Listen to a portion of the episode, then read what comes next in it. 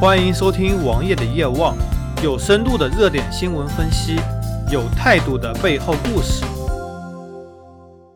在三星 Note 7爆炸过去了近半年之后，三星推出了阉割版 Note 7，它阉割了电池，把电池容量降低了百分之十，从而再次上市。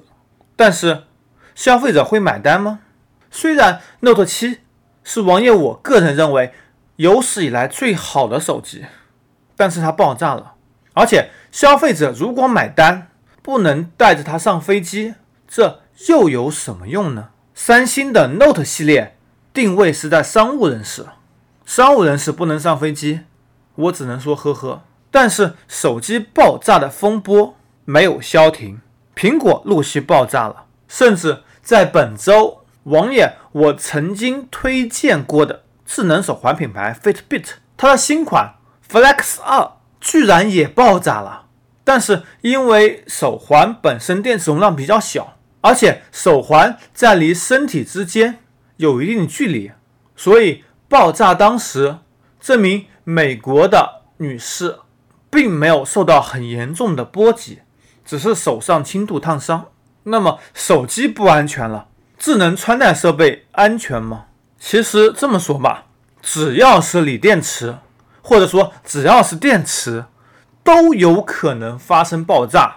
只不过根据不同的电池种类和不同的电池规格、不同厂商的产品、不同密度的产品，它们的爆炸发生几率都是不一样的。密度越高的产品，或者说里面堆的东西越多的产品，越容易发生爆炸。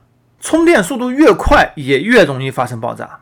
为什么在之前这么多年，手环从来没有爆炸过？因为第一，手环的电池容量非常非常的小；第二，由于手环本身的设计，充电电流也非常非常非常的小。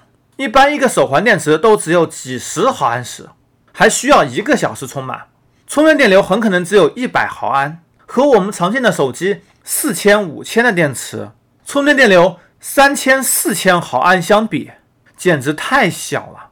这也就是为什么手环电池很少爆炸，至少相对手机而言很少爆炸。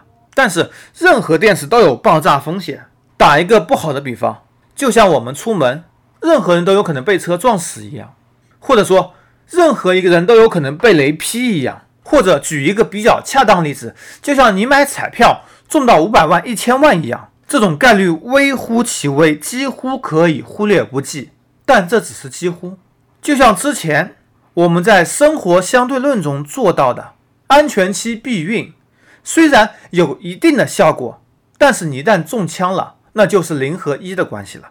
我们换一个角度来看，从用户的角度来看，这种事情其实并不需要惊慌。如果在你身上爆炸了，你完全可以去索赔，这种通路是敞开的。现在社交朋友圈、微博这么发达，一点点事情可以瞬间传到所有人的耳中，你自然会得到一个妥善的处理和解决。